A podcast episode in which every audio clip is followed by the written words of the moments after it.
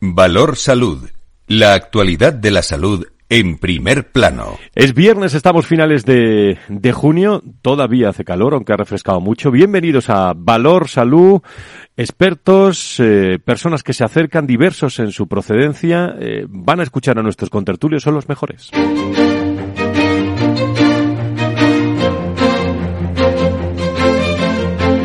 Valor Salud es un espacio de actualidad de la salud con todos sus protagonistas, personas y empresas.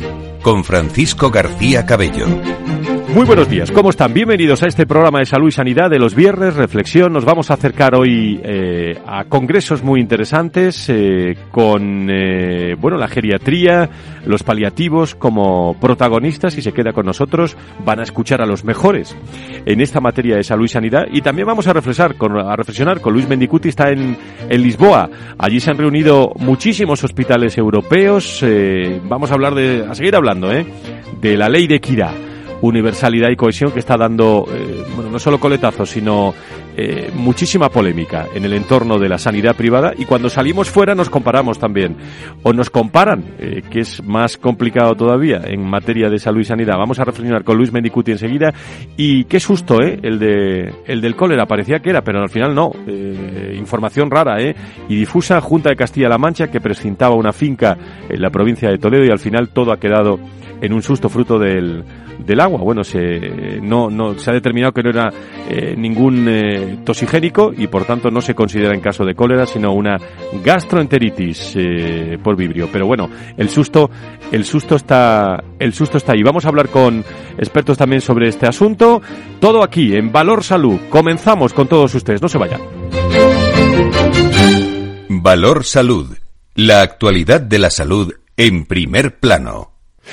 Tenemos ya, comenzamos nuestro programa, tenemos hilo directo con Luis Mendicuti, secretario general de, de la patronal de la sanidad privada en, en España, de Aspedo. Luis, muy buenos días, bienvenido. Buenos días, Fran. Buenos días ahora mismo en Lisboa. Regresando prácticamente, de, cuéntanos, cuéntale a todos los oyentes eh, de Capital Radio y de, y de Valor Salud esa cita tan importante con el mundo de la salud que he mencionado yo en la, en la portada del programa y que eh, os ha llevado a Lisboa con muchísimos hospitales eh, en, en, unas convocatorias muy, muy interesantes ¿no? de, de sanidad privada también en, a nivel internacional. Efectivamente, eh, ayer se celebró la tercera cumbre eh, ibérica, que es una, un evento que organizamos por tercera vez junto con la Asociación Portuguesa de Hospitales Privados. Se celebró eh, en, en, Lisboa en esta ocasión, ya se hizo en anteriores ocasiones en Madrid y fue un evento muy interesante con muchísima participación. Hubo más de, de 100 asistentes a esta jornada, que fue únicamente presencial con una gran participación también de, de, españoles y de hospitales privados españoles, donde se trataron dos temas. En primer lugar, la transformación digital del sector de la salud y, por otra parte, la relación entre los financiadores de la asistencia sanitaria privada que son principalmente la, las entidades aseguradoras, y los prestadores de esta asistencia sanitaria, que son los hospitales privados. Tuvimos la, la intervención de, de la participación de, de, muchos ponentes españoles, entre ellos el, el CEO de, del Grupo Vitas, eh, Pedro Rico, el CEO de Diamed, eh, Pablo González, o el CEO de, de Hospitales San Roque, eh, José Manuel Baltar además de, de otros, españoles, como por ejemplo también don Tomás Merina, que es, que es eh, tertuliano en algunas ocasiones de este programa.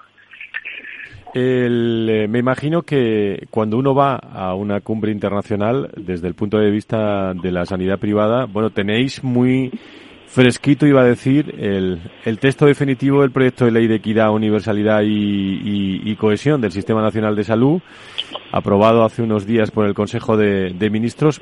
Eh, no sé eh, cuál es vuestra visión internacional cuando salís fuera de España y no sé qué comentan fuera de España de la sanidad privada en nuestro país.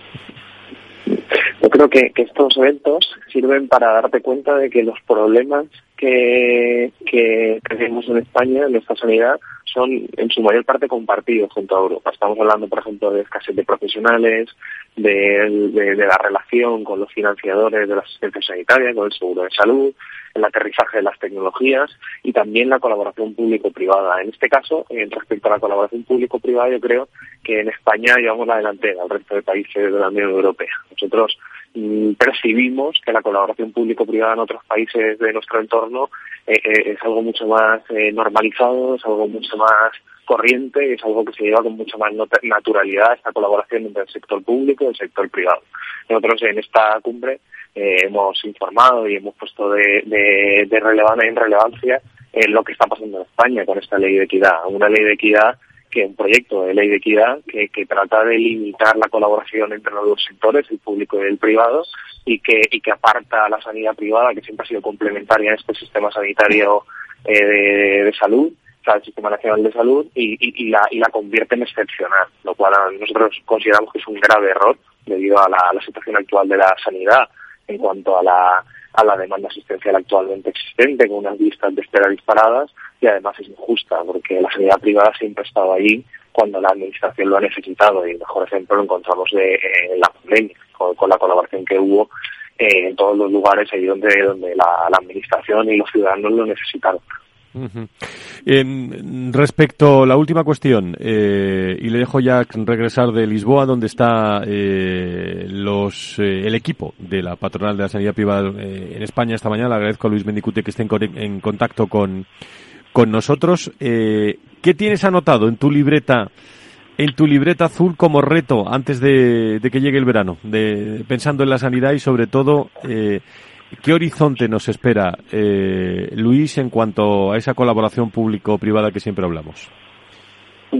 Este, este proyecto de ley yo creo que es algo que nos está ahora copando gran parte de nuestra actividad y de nuestro tiempo eh, es un proyecto de ley que ahora eh, pues merece la pena estudiar, merece la pena interlocutar también con determinados agentes, grupos parlamentarios, partidos políticos eh, y otros y otros sectores. y yo creo que va a centrar el trabajo de la patronal en las próximas semanas y meses, sin lugar a dudas.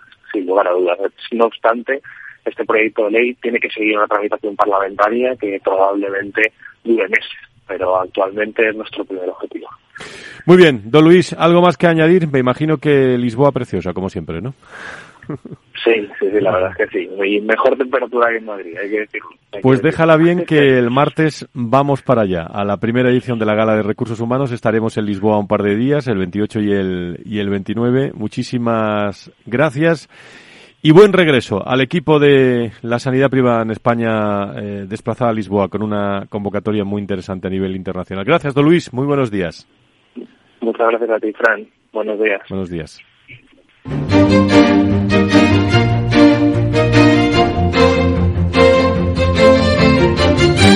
Y como siempre, con nosotros también más tertulianos que se acercan a este a este programa eh, con la con la reflexión y sobre todo con la con la opinión de los temas más destacados eh, del día. Y he llamado eh, Antonio Burgueño, director de Proyecto Venturi, experto en todos estos temas, creo que está en línea. Don Antonio, encantado de, saludarle. Usted no, usted no va a Lisboa, ¿no? No, yo estoy atado al ordenador y a la mesa sacando datos. Bueno, eh, ¿qué temas eh, qué temas son? Estábamos hablando del, del proyecto de ley de equidad, de universalidad y, cohesión con Mendicute del Sistema Nacional de, del salud aprobado por el, el pasado, en la pasada semana del Consejo de Ministros. Pero hay otros muchos temas que usted conoce muy bien y que, y que están en primer plano, sobre todo en, en, manos de los pacientes, ¿no? Y sobre todo pendiente de los pacientes, que es que estamos hablando del aumento de la presión asistencial en nuestro país. Se dan datos de un 40%, una presión asistencial en urgencias, y no solo eh, y esta es la reflexión que quiero hacer con usted, no solo por el colapso de la atención primaria, sino por muchas más cosas, ¿no, Antonio? Bueno, pueden venir por muchos motivos, simplemente porque el sistema está colapsado. Y el principal punto es el, primaria. Pero cuando un paciente tiene, tiene ya está diagnosticado, tiene una segunda patología, en fin, hay muchos motivos por los cuales acude a urgencias. Primero porque se encuentra mal y, no está siendo atendido, ¿no? Entonces, claro, es la resultante de, de un embudo que no entra, no va entrando los pacientes, entran al ritmo que pueden entrar y es consecuencia del COVID. Y ahora resulta pues que bueno, pues que ahora empiezan a entrar más por urgencias porque la gente se está buscando esa puerta, legítimamente y razonablemente. No hay ninguna crítica, sino una realidad, es la descripción de la realidad. ¿Y qué pasa? Pues que lógicamente, pues si llegan con más gravedad o con la misma que solían venir antes de la pandemia, pues empiezan a ocupar las camas. Las camas se empiezan a ocupar por urgencias, por lo tanto el proceso normal se colapsa más todavía y los quirófanos lo programado, que, que tendrían que darle más aire al asunto, más capacidad de respuesta, pues se le colapsa también por lo que entra urgente. Es un problema gravísimo. Y tiene que ver con la ley de cohesión, tiene que ver con la ley de, coordinación y tiene que ver con una ley de, de, coherencia, porque al final la situación es muy grave, como usted bien decía. Estos no son datos, estos son pacientes con problemas más o menos graves, pero al margen de la gravedad, cada uno tiene su problema y para ese más importante. Sobre todo muchas patologías, me cuentan, ¿eh? eh corríjame, pero muchas patologías respiratorias, eh, la gripe también que, ha aumentado principalmente en, personas jóvenes, ¿eh? eh personas jóvenes que, bueno, que no cuentan o que no está previsto que lleguen a urgencias, pero las enfermedades son las enfermedades, Antonio. Sí, además a lo mejor viene con, consecuencia de una, de una bajada de a lo mejor las defensas o por otros problemas se ha descolocado, nuestra salud se ha visto descolocada por, el tema del COVID. Por cierto, muchos de ellos posiblemente, no lo sé, ¿eh? Eh, puedan ser enfermos que estén arrastrando un post-COVID complicado o, secuela del COVID, aunque ya no lo tengan. Eh, bueno, pues eso, eso es el grave problema que hay que ir canalizando. No se puede responsabilizar a nadie nada más que a un, a un, a un virus que ha venido a descolocar un sistema que resolvía decentemente, ¿eh? tampoco es que fuera, siempre había cola, siempre había lista de espera, pero parecía que lo urgente, parecía no, lo urgente se resolvía y si uno esperaba más con algo más leve, pues no le sentaba bien, pero su salud tampoco se resentía, ¿no? Y bueno, pues iba resolviendo con cierta brillantez, ¿no? Con, cierta, pero es que esto ahora mismo es un problema que hay que sumar todos los recursos y aún así y aún así nos siguen faltando. Y estamos hablando de presión asistencial, eh, urgencias, pero has dicho una palabra que me da mucho que, o me da mucho para la reflexión, que es, se nos ha descolocado el sistema de salud con el COVID. ¿Cuándo eh, se podrá colocar o qué necesitamos para que esté bien colocado a lo largo de los próximos años, Antonio? Yo lo veo muy complejo, porque es una suma, es un sistema, y cuando se llama sistema es porque hay muchos factores.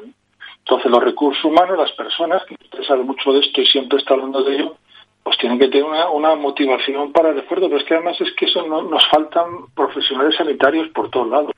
Eh, eh, algunos que van, sí, pero eh, proporcionalmente no es solo más, sin embargo, necesitaremos que vengan más y que y seguir formando, pero es que realmente el problema de estamos hablando de que un dato que ASPE, a, raíz de nuestros estudios, ASPE ha querido poner en valor y se lo agradecemos, 6 millones de intervenciones quirúrgicas se tenían que haber hecho en el año 21 para normalizar la situación eh, de, eh, del impacto de COVID. No creo que se han hecho más de 4 millones y medio y no hayan llegado a 5. Esos son pacientes que a lo mejor no saben que están enfermos y salen enfermedades que acaban debutando y ahí ese debut a lo mejor lleva una urgencia que, que requiere un proceso rápido y urgente de resolución. Y cuando lo hago, estoy quitando recursos para el proceso normal. Entonces, ese el gran colapso. las entradas y salidas es un, son las que hay, los pasos son los pasos. Y, y la capacidad que tenemos, no restringamos, sumamos y vemos de qué manera podemos hacerla más eficiente. Es que no hay otra salida. Y nos va a llevar mucho tiempo. ¿eh? No, y sobre todo eh, el gran reto, ¿no? Y, estamos en. Eh, ahora ya a partir de ahora todos son periodos electorales, municipales, otras autonómicas, regiones, pero eh, claro, es que ayer precisamente coincidía con una persona de administración pública hablando de cómo gestionar si si las legislaturas no duran, ¿no?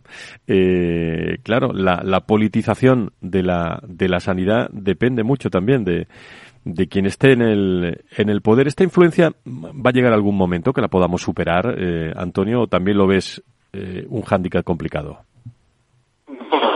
complicadísimo, pero a lo mejor una fuerza de los hechos eh, que al final la gente pues está teniendo un problema tan grave que al final hay que dejarse de historietas y, ir a lo práctico, pues todos vayamos, remando. Mira, hay algo que siempre ha ocurrido en sanidad desde que yo estoy, desde antes que yo esté seguro, pero desde que yo estoy en esto y hablando del año 91, 92, cuando ya empecé a trabajar en gestión sanitaria, ante ayer, pues, pues eh, eh, siempre se decía lo mismo, es que cuando tenemos debates de gestión sanitaria entre los profesionales sanitarios, es que me da igual el color del pensamiento de cada uno. es que pensamos lo, que el problema es el mismo, las soluciones son las mismas. Y uno puede empujar un poquito más una, otro un poquito más otras, pero no hay grandes discrepancias porque la gestión tiende a dar una objetividad y una realidad, ¿no? Y a ver la realidad más allá de quien esté en el gobierno. Llegó un momento que, que se utilizó la política como un arma, la sanidad como un arma política. Ese fue el grave error a partir de ahí, bueno, pues si algún día la quitamos el debate del político y la bajamos a nivel de gestión y se toman decisiones de la gestión, y, con, decisiones políticas, pero con visión gestión, pues evidentemente estaremos en otro escenario muy diferente y no va a quedar más remedio. Esperemos que sea cuanto antes porque el tema es muy grave. eh, por, por, último, o, o de forma, eh, vamos, penúltimo siempre con Antonio, con Antonio Burgueño, de, de toda la, agenda de aspectos de, de, salud, lo mismo le he preguntado a Luis Mendicute hace un rato, secretario general de la patronal este viernes. Eh, bueno, acaba semana, eh, estamos que en final de, del mes de, de junio. En la agenda, ¿qué prioridad tenemos en materia de, de salud y sanidad? que haya que afrontar, que, que, sea un tema de esos que no puede esperar ni siquiera por el preámbulo político. Pues yo, yo creo que, que Luis apuntaba a la, a, la, a la, necesidad de aclarar esta, esta ley de cohesión. No es el único problema, pero, eh, pero que, que, se aclare ese marco y que se aclare para bien. Y yo creo que ese es el gran reto, que no, no porque vaya a mejorar nada, sino para aquello de virgencita, virgencita, déjelo estar. Si no hace nada para potenciar esa necesidad de unir recursos, por lo menos déjelo estar, que ya la gente se organiza. Mire, eso es que al final todo, todo acaba ocurriendo, da igual la ideología, al final las comunidades autónomas mm, de izquierdas tiene, están haciendo lo que deben hacer, que es acudir a la privada para dar solución a los problemas ciudadanos. Y ya está, si es que no hay que darle más vueltas. déjelo usted estar, a ver si que se aclare esto, esta ley, que intente que no afecte a lo que, a, lo que hay y que, y que los demás sigan organizando para, para ir solucionando lo más rápido posible, porque el problema hay grandes profesionales en la gestión y en la asistencia. El tema es la organización, la gestión y la coordinación. Que se potencie, que los pacientes hagan cuanto antes haciéndole lo que hay que hacer, solo lo que hay que hacer en el momento oportuno. Esa es la clave de una buena gestión sanitaria. Estamos preparando, estamos preparando Antonio Burgueño, como bien sabe, en octubre. Le vamos a dar detalles a nuestros oyentes. Un encuentro destinado a los recursos humanos, la salud. En la segunda edición no deja de, de, ocuparme, muchas veces también preocuparme, eh, por lo que me cuentan los directivos de personas, de salud.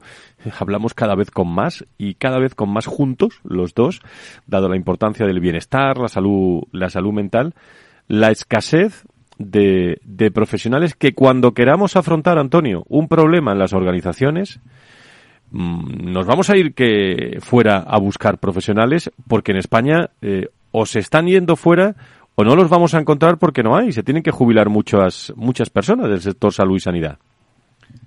Sí, además es que estamos hablando de un problema estructural que trae un problema que impulsado y dificultado por un problema de coyuntura complicada evidentemente necesitaríamos muchísimos profesionales. A nosotros salían en atención primaria, estudio que hicimos y que aquí se ha comentado 20.000 profesionales más en, atención primaria para podernos al día. Es una barbaridad. Es una barbaridad. Yo, yo, es inviable. Ahora, en cualquier caso, va, hay, va a haber jubilaciones, va a haber que renovarlos, va a haber que, y hay que motivar a que la gente se quede a trabajar en el marco sanitario actual las motivaciones eh, son muy pocas y, y casi son casi de, de, purito profesional, ¿no? Y de, y de, de costarte de tu profesión, ¿no? Es muy complicado, muy complicado. Y eso sostener el tiempo muy difícil. Sí, eh, yo creo que es uno de los grandes, eh, si, si no es gran tema, uno de los grandes temas y reto de la sanidad, los recursos humanos. Esto estoy poniendo el dedo la llaga. ¿eh? Eh, me vas a permitir, Antonio, a lo largo del programa de, de, Valor Salud siempre estamos en los últimos años, al menos los últimos ocho años, ¿eh? sobre todo los últimos eh, de, de del programa, nos acercamos. Agradezco a todas las personas que nos llaman en congresos, pero no, no podemos estar en todos, pero sí algunos. José María Sánchez eh, está pendiente hoy de varios congresos. Cuéntanos dónde vamos a estar hoy en, en Valor Salud, José María. Esta semana se han celebrado un par de eventos a los cuales desde Valor Salud hemos querido prestar un mínimo de atención. Hablamos una parte del Simposio Internacional de Cuidados Paliativos Globales, Retos y Expectativas Futuras. organizado por el Observatorio Global de Cuidados Paliativos Atlantes de la Universidad de Navarra y la Fundación Ramón Areces, además de estar patrocinado por la Organización Mundial de la Salud. Se ha celebrado este miércoles 22 de junio en la sede de la Fundación Areces.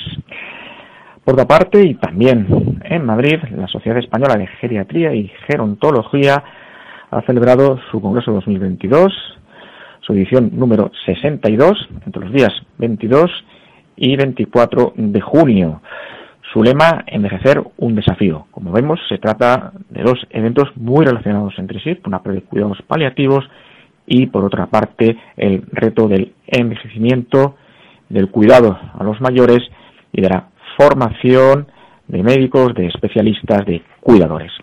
Gracias, José María. Eh, si permanecen con nosotros, en la segunda parte del programa podrán eh, escuchar a protagonistas de este sector, que me parece, Antonio, mm, geriatría, nuestros mayores, eh, bueno, una asignatura también muy pendiente en, en, en, el, en lo sociosanitario.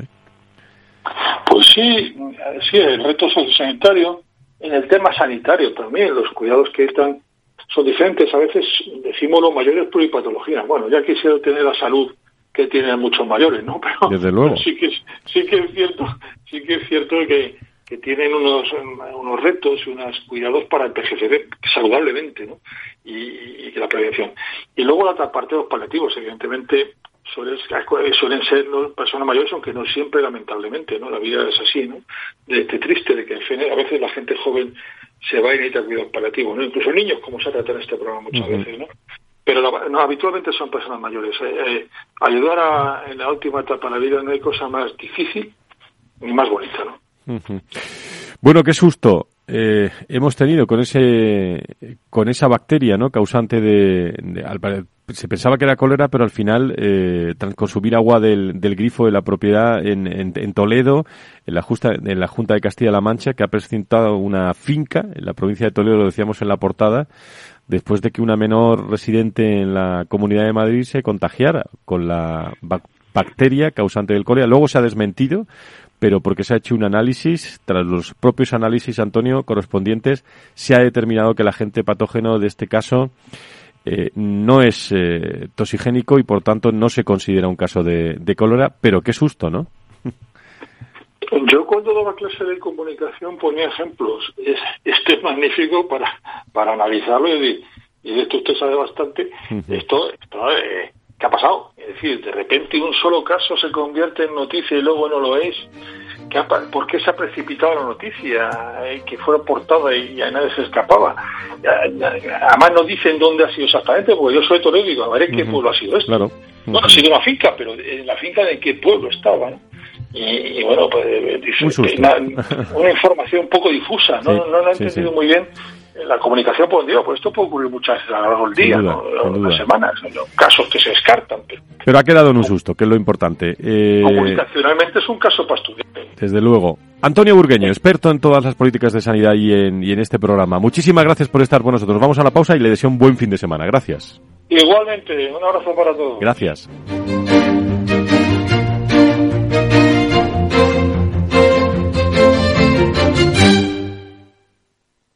Más es contar con la calidad y garantía que da un banco especializado en servicios de ahorro e inversión. Mucho más es además poder domiciliar tu nómina y tus pagos, disponer de tarjeta en tu cartera o en tu móvil y realizar cómodamente transferencias nacionales e internacionales. Todo desde la misma cuenta. En Renta 4 Banco queremos ofrecerte mucho más.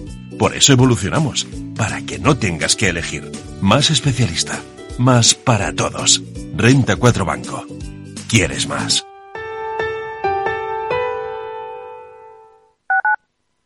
Capital Radio Madrid 103.2. Nueva frecuencia, nuevo sonido. Hoy estás aquí y mañana... En cualquier parte.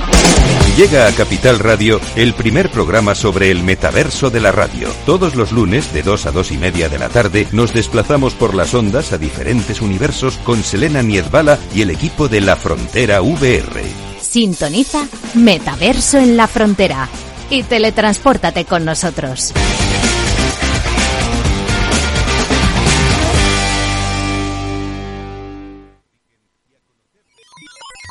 Los robots escuchamos Capital Radio. Es la radio más innovadora. Oímos a Saragot, con Luis Vicente Muñoz. Ahí le has dado. Esto es Capital Radio. Di que nos escuchas.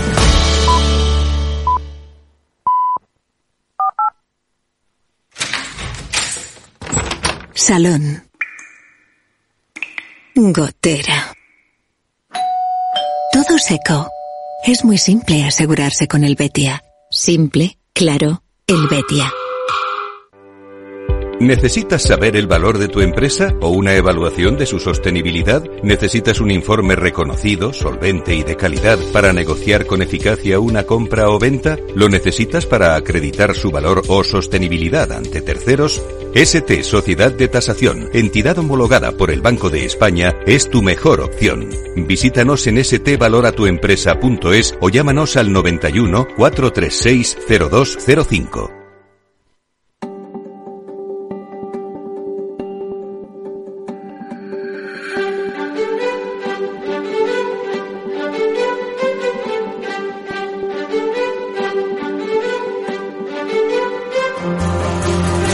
Valor Salud es un espacio de actualidad de la salud con todos sus protagonistas, personas y empresas.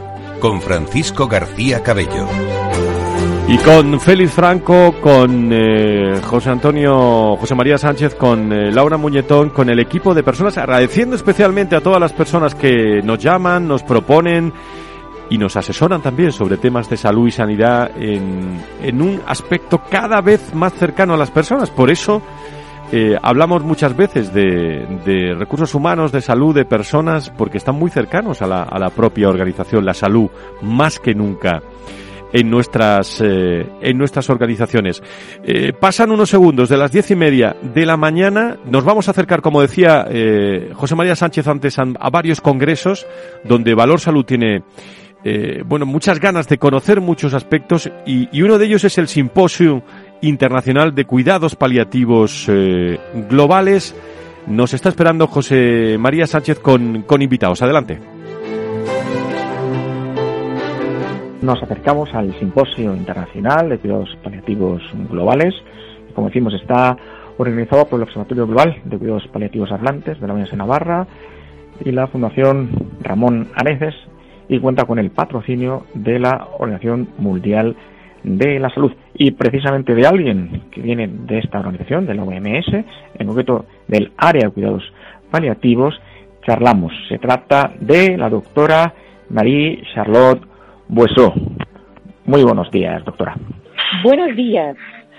Hablamos con usted a propósito del, del simposio que se está organizando, que está organizado en, en Madrid se llama Cuidados Paliativos Globales, Retos y Expectativas eh, Futuras. ¿Cuáles son esos retos de los cuidados paliativos? Mira, los cuidados paliativos ahora eh, deben eh, enfrentarse con distintos desafíos dependiendo de los países, pero yo diría que los desafíos comunes para este tipo de cuidado de programas de salud son, eh, primero, asegurar que todos, todos los que necesitan esos cuidados tengan acceso. Eh, los que necesitan cuidados paliativos son pacientes que tienen enfermedades graves. No estamos hablando solo de personas eh, que están al final de su vida, pero personas que tienen enfermedades severas y que necesitan eh, cuidados que pueden mejorar su calidad de vida, además de los eh, tratamientos curativos. Y es realmente todavía un desafío en todo el mundo, países ricos como países eh, menos desarrollados, asegurar que la gente tenga acceso a esto cuando lo necesita. Es un derecho humano fundamental y por lo tanto todos tenemos una responsabilidad ética en hacer algo para que eh, eso sea asequible. Y la segunda eh, eh, parte de este desafío tiene que ver con la complejidad de las necesidades de esos pacientes, porque estamos hablando de tratamientos de salud, tratamientos médicos, pero también de un tipo de tratamientos de atención social y por lo tanto hay un compromiso de toda la sociedad para que eh, los aspectos psicológicos, espirituales, los aspectos eh, que tienen que ver con eh, la ética también estén tomándose en cuenta en, en estos programas de cuidados paliativos. Esos son los desafíos que comparten todos los países para algunos países, los más pobres, eh, un tema esencial sigue siendo el acceso a los medicamentos. Y eso eh, es un drama en muchos países porque todavía el acceso eh, a tratamiento del dolor, por ejemplo, no está garantizado para la mayoría de la población del mundo. Y eso es realmente un drama. Sí, claro, evidentemente en este aspecto quizá las mayores diferencias y desde la Organización Mundial de la Salud lo verán con una perspectiva más, más amplia, está entre eh, países con mayor poder adquisitivo y con menos. En ese sentido, por ejemplo, ¿qué diferencia puede haber entre un país como pueda ser España y países, por ejemplo, de, América Latina? Mira, em, la verdad es que eh, los cuidados paliativos eh, comparando con otro tipo de tratamiento, no requieren de eh, financiamientos enormes, sí requieren de la formación de profesionales de salud, que sean médicos, enfermeras, pero también, como decía, de psicólogos y de, gente que pueden atender a esos pacientes de distintas maneras. La diferencia también tiene que ver con em, la legislación eh, que puede permitir o no el, uso de opioides, por ejemplo. Y esta legislación debe garantizar dos cosas. Eh, el acceso y el uso, eh, el uso cuidadoso, obviamente, eh, de estos medicamentos. Entonces ahí hay, mucha diferencia. Yo creo que también eh, hay diferencias eh, entre países por el debate social que se hace. la gente debe saber cuáles son sus derechos y a veces no lo saben. Entonces es muy importante que los medios de comunicación, por ejemplo, abren ese debate, tengan eh, la posibilidad de difundir una información clara eh, sobre lo que son los cuidados paliativos, lo que no son, para que eh, todo el mundo tenga esa información. Y ahí se hace una gran diferencia.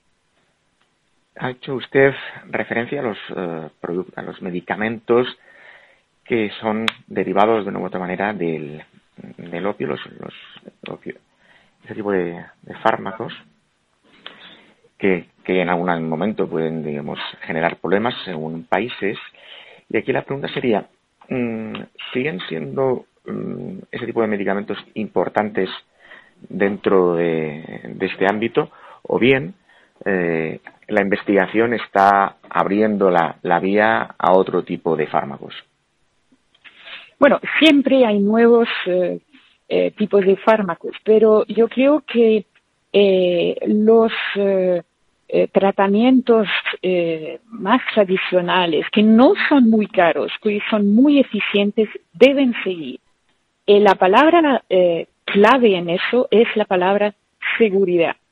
Eh, para que no eh, haya eh, un uso inapropiado de, esos medicamentos.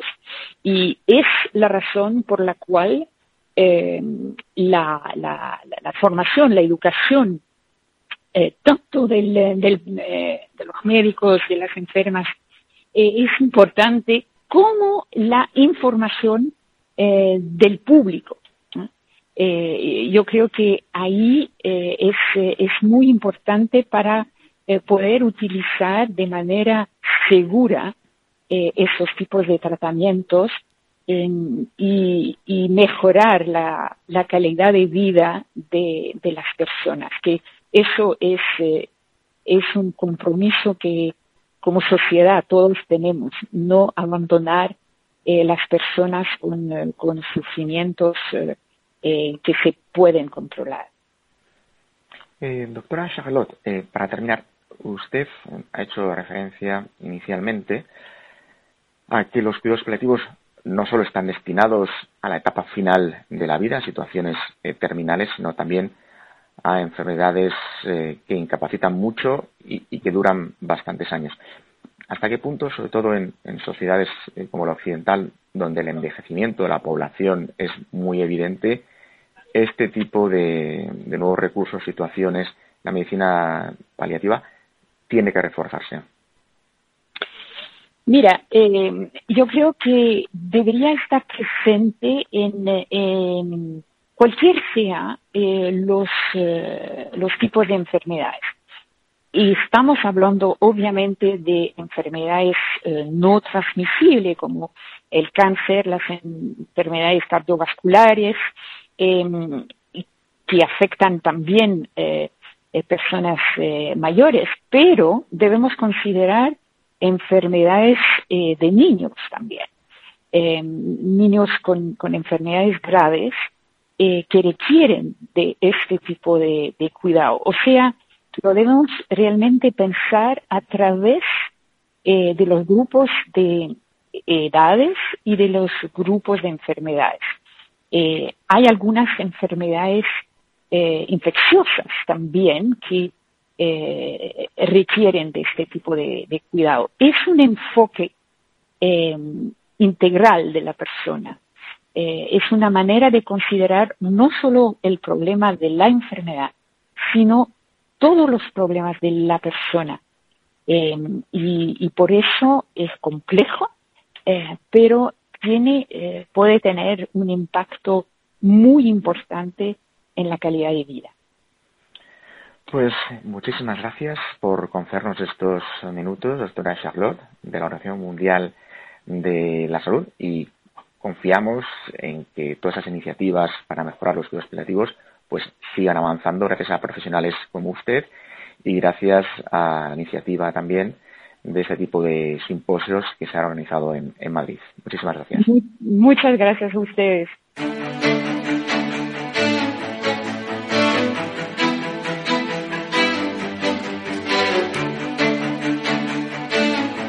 Valor Salud desde la actualidad. La salud al alza. Y hablamos eh, de un tema en salud y sanidad como es eh, la geriatría y la gerontología, que son claves eh, fundamentales, sobre todo en los tiempos que en los tiempos que corren, la innovación que hay que tener en esta este, en esta materia, sobre todo pensando en, en nuestros en nuestros mayores, insisto, ¿eh?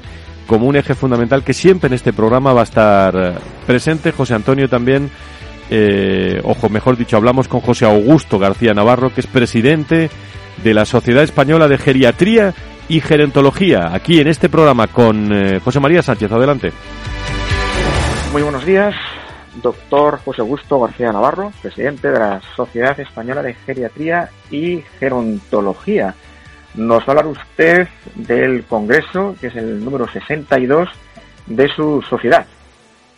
Hola, ¿qué tal? Muy buenos días. Eh, pues sí, estamos en estos momentos celebrando el 62 Congreso Presencial de la Sociedad Española de Geriatría y Gerontología, porque a mí me gusta recordar que en el año 2021 y en el 2020 también celebramos congreso, pero fue íntegramente virtual debido a la epidemia de coronavirus. Y yo creo que esto es importante recordarlo porque es una buena señal de la evolución de la, de la epidemia. Muy bien, pues nada, que felicidades en este aspecto, que vayamos recuperando la normalidad. Este año, ¿cuáles son los eh, puntos importantes del Congreso? El lema es envejecer un desafío. Sí, efectivamente. Nosotros eh, planteamos este lema de Congreso porque entendemos que eh, el hecho de envejecer supone un verdadero reto para las personas que vamos ganando años y para las sociedades y por lo tanto queremos huir de esa visión de la vejez como un problema, ¿no? Siempre hablamos del problema de las pensiones, el problema de la asistencia sanitaria, el problema de las eh, en estos momentos de las residencias de mayores, etcétera, etcétera, que nos diciendo, mire, envejecer es un desafío social y es un desafío también personal, que significa que tenemos que intentar hacer frente a las enfermedades que afectan a las personas mayores y además de eso a los problemas que nos pueden eh, eh, en fin afectar en el día a día pues desde las pensiones hasta el grado de relación que tenemos con otras generaciones dentro de la familia y fuera de la familia a inquietudes que podemos tener culturales etcétera etcétera. Claro porque digamos que sería un doble reto está el envejecimiento de la población que sobre el cual los estados tienen que ocuparse y como comenta usted también nosotros mismos somos los que tenemos también que, empezar a gestionar esa, este nuevo modo de vivir, ¿no? Así es, el envejecimiento eh, es longitudinal, es decir, se va produciendo a lo largo de toda la vida y comienza en el momento en el cual ya nacemos y por lo tanto eh, es muy importante pues empezar a gestionar nuestro propio envejecimiento biológico y también hacer frente a los eh, retos que podemos tener desde el punto de vista laboral o cultural eh, durante toda nuestra vida, ¿no? De manera que dices, oye, ¿dónde hay que em-, empezar a implantar políticas de envejecimiento? en el momento en que los niños llevan a la escuela eh, y no es una opinión de la Sociedad Española de Geriatría y Gerontología o mía en particular, sino que es una opinión que ya lanza la Unión Europea como grandes políticas de envejecimiento en su libro verde que publicó el año pasado, el año 2021. Esto, eh, según eh, digamos muchos analistas, va a llevar a un replanteamiento del coste de la sanidad y, en general de, todo lo que se denomina el estado del bienestar. ¿Hasta qué punto esto es uno de los aspectos que más que se está abordando o, que se está abordando con mayor seriedad? Bueno, yo creo que hay que abordar eh, un hecho que es muy importante y es que nosotros, a medida que envejecemos, tenemos más necesidades sanitarias y también sociales. Y por lo tanto, aquí tenemos el aspecto de la sanidad y también el aspecto de los cuidados de larga duración, ¿no? Por lo tanto, atención domiciliaria para personas con dependencia, atención residencial para personas con dependencia, etcétera, etcétera pero en España en estos momentos estamos lejos de las medias europeas en cuanto a financiación pública, tanto de servicios sanitarios como de servicios de atención a la dependencia. Lo que hay que hacer es empezar a introducir en las políticas eh, públicas pues un mayor, una mayor financiación en estos dos aspectos, ¿no? Y por lo tanto convencer a los grupos políticos. Yo creo que eso es una cosa que podremos hacer, sobre todo teniendo en cuenta en las últimas elecciones generales uno de cada cuatro eh, votantes tenía más de 65 años, ¿no? Y al final las políticas pues las hacemos los ciudadanos y las hacemos pues eh, pues de una manera muy sencilla, ¿no? es intentando transferir eh, y poner a los representantes públicos que, en fin, que nos acaben haciendo caso, ¿no?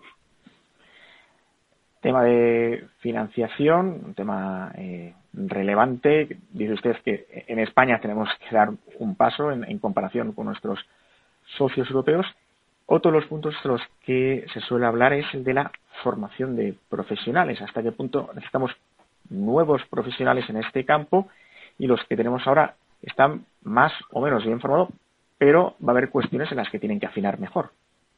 Bueno, aquí hay una cosa muy importante. Tenemos una falta muy importante de profesionales para hacer una buena atención a las personas mayores, especialmente en el ámbito de sanidad, sobre todo geriatras, en todo el Sistema Nacional de Salud. Hay algunas regiones como Andalucía donde claramente tienen que empezar a poner geriatras en el sistema de salud público y eh, en todos los hospitales. Y, eh, y, además en los cuidados de larga duración en estos momentos hace falta, una, eh, en fin, todos los profesionales, gerocultores, enfermeras, fisioterapeutas, psicólogos, etcétera, etcétera. Y además del número, necesitamos una formación más adecuada pues, a los nuevos síndromes que estamos viendo en el día a día. Por lo tanto, empezaremos a ver pues, nueva formación en el ámbito sociosanitario en formación profesional y también nuevos grados para poder especializar a estos profesionales, fisioterapeutas, terapeutas ocupacionales, psicólogos, médicos, enfermeras, pues en aspectos muy específicos de las personas mayores. Muy bien, eh, doctor Recenador. Ya para terminar, pensando quizá algunas preocupaciones de nuestros oyentes, que muchas veces tienen que compatibilizar la sanidad pública eh, con la privada, ¿qué consejo les daría, sobre todo a aquellos que ya han cumplido los 50, 55 años y que todo esto que usted cuenta lo ven ya muy cercano? Que sigan eh, cuidándose y cuidando por su salud. dieta mediterránea, ejercicio físico, eh, ser optimista y tener muchas relaciones sociales. Eso le va a dar un plus muy importante de calidad de vida, más años y, más años sobre todo con vida activa y no dependiendo de otras personas o, siendo esclavo de enfermedades crónicas. Pues muchísimas gracias por sus eh, palabras, por sus consejos, doctor García Navarro, presidente de la Sociedad Española de Geriatría y Gerontología, y también muchas gracias por organizar encuentros, congresos como los que tienen y que sigan celebrándose muchos más años. Muchas gracias a ustedes por, en fin, por su tiempo y por también ayudarnos a difundir ¿no? este tipo de acontecimientos científicos que acaban poniendo a las personas mayores como un elemento fundamental ¿no? en las políticas eh, sanitarias y sociales.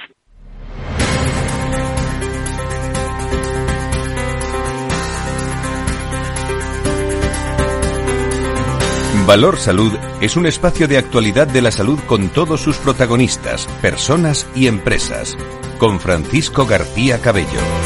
Y no perdemos las costumbres en este programa para charlar. En la última parte lo hemos hecho al principio también con eh, Antonio Burgueño y está con nosotros José Ignacio Nieto, Nacho Nieto, experto en políticas sanitarias, es consejero de salud de La Rioja.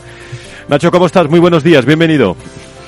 Buenos días, Fran. Pues, pues bien, estamos bien, razonablemente bien y, tirando para adelante. Con un poquito de menos calor, con un poquito de menos calor, pero bueno, ya estamos en verano, ¿no? Eh, desde el punto de vista atmosférico estamos en verano ya, ¿eh? Sí, sí, este es, este es un verano un poco más llevadero, ¿no? El de las últimas 48 horas. Calentito, calentito. Es un verano calentito en materia de salud, porque me contaba Luis Mendicuti a lo largo del programa, Nacho, que, que incluso también a nivel europeo se sigue hablando de la ley de equidad, universalidad y cohesión. O sea, que ha llegado también a Lisboa, donde estaban en un, en un momento en el que, bueno, la eliminación de conciertos es una de las propuestas de la ley de equidad. Bueno, mucha, mucha actualidad y mucha polémica en esta ley, ¿no? Sí, sí, sí, sí, sí. No, no es, no es, vamos, yo creo que no es, eh, no es que no sea muy acertada, no es nada acertada. Eh, lo decíamos el otro día, se debe fundamentalmente a una cuestión de doctrina, de, únicamente de posición política y no tiene nada que ver con lo que necesita la sanidad, lo que necesitan eh, los pacientes, lo que necesitan también los profesionales y lo que necesita la sanidad española. Está muy claro. Y esas cosas trascienden, se ven, em, se perciben y no me extraña que también esté pasando, traspasando nuestras fronteras y que sea objeto de comentarios, cuando no de críticas importantes, que yo creo que van a ir arreciando ¿eh? también dentro, que cada vez va a haber más posicionamientos eh, en contra pidiendo que, que haya una conciencia de lo que supondría esa modificación sin necesidad alguna. ¿Has visto los cálculos? Recuerdo, ¿eh? los cálculos que hacía la sanidad privada, eh, que había estimado eh, con un promedio eh, conservador de, ahorro, como han divulgado y han dicho también en este programa, que tan solo la eliminación de conciertos propuesta en la ley de, equidad le podía suponer a la sanidad pública un gasto de más de 2.700 millones de, de euros anuales. ¿eh? Sí, es, una barbaridad, pero es que además eh, no se soluciona, no se soluciona nada. Hablábamos el otro día, quiero recordar que no, que no estaba clara y que no conocíamos dónde había ido a, parar las modificaciones hechas en la ley.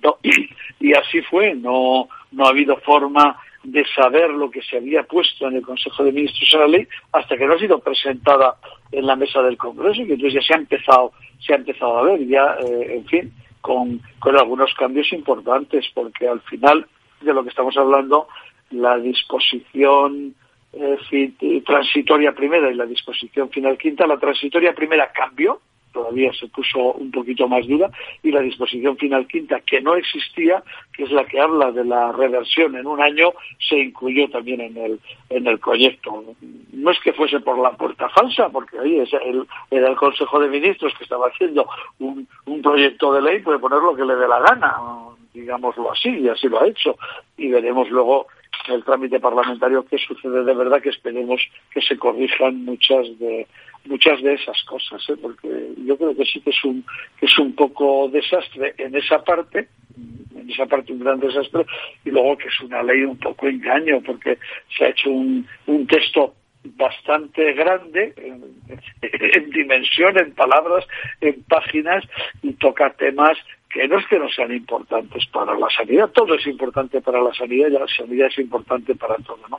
Pero aprovechar esta ley para meter una modificación de cómo se tramitan eh, las leyes y, y, las memorias que tienen que tener en general no en esta concretamente, o, meterse con el tema de protección de datos, que es importantísimo y que es delicadísimo, pero aprovechar una ley como esta para hacer esa cuestión y con eso tratar, eh, porque son materias engorrosas, son, son textos largos, tienen, tienen mucho de qué hablar y que discutir, y así se consigue una vez más eh, sacar el foco de lo más importante me preocupa mucho, no, no, no está hoy con nosotros Antonio porque ha estado al principio del programa, pero me ha aportado un dato y una reflexión Antonio Burgueño hoy que recuerdo que es el aumento de, de un 40%. De, eh, se ha visto en prensa también esta, este titular de la presión asistencial en urgencias, ¿eh? y no solo por el colapso de la, de la atención primaria, un tema que de ser recurrente y de, y de ser así, pues eh, es preocupante, ¿eh, Nacho? Claro, es muy preocupante y además, en, mi forma de ver, eh, indica una cosa, indica que cuando la gente va mucho a urgencias, porque las, normalmente las necesidades de la población, sobre, excepto en un caso como la pandemia, que ya la hemos aprendido, eh, en, el día a día, en la normalidad, en la que ahora nos podemos considerar mucho eh, más incluidos y imbuidos de esa normalidad, no es razonable que las urgencias aumenten de esa manera. Las urgencias aumentan cuando el sistema no funciona.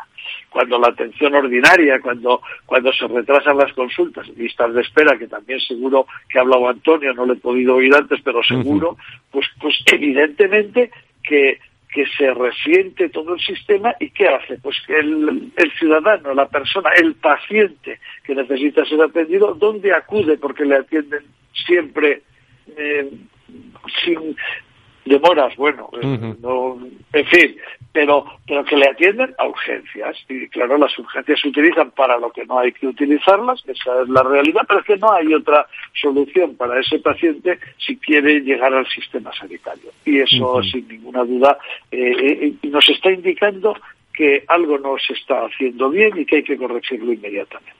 Eh, lo importante es que se corrija eh, y se corrija dentro del entorno, como me decían unos eh, unos expertos y lo he comentado antes también. Claro, las legislaturas duran tan poco, Nacho, que, claro a la hora de, ejercer políticas sanitarias o, de aspectos sociosanitarios es que iba a decir no da tiempo, es que no se pueden afrontar.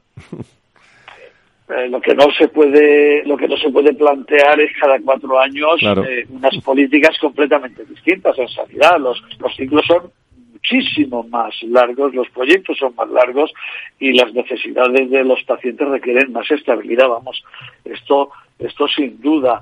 Entonces eh, eh, lo que no se puede hacer es estar cambiando y yendo de un sitio a otro sin ningún sentido, ¿no? Cambiando cosas, desmontando lo que estaba hecho, no, no haciendo, no abordando y no afrontando las necesidades del futuro y utilizando los, los medios que hay, que es como se tienen que, que resolver. Yo estaba oyendo últimamente algún algún proyecto que se está preparando para atender, eh, para tratar de atender con más facilidad, utilizando medios y métodos. Podremos hablar seguramente con más detalle en próximas semanas para que acerque las urgencias, esas urgencias eh, que podríamos denominar banales porque realmente no ofrecen a una, a una gravedad ni a una situación de emergencia de la salud de una persona, que son por otra cosa, pero que al final el mecanismo de respiro, el mecanismo de recibir la atención es ese, pues que se puedan solucionar de una manera mucho más rápida y más eficiente.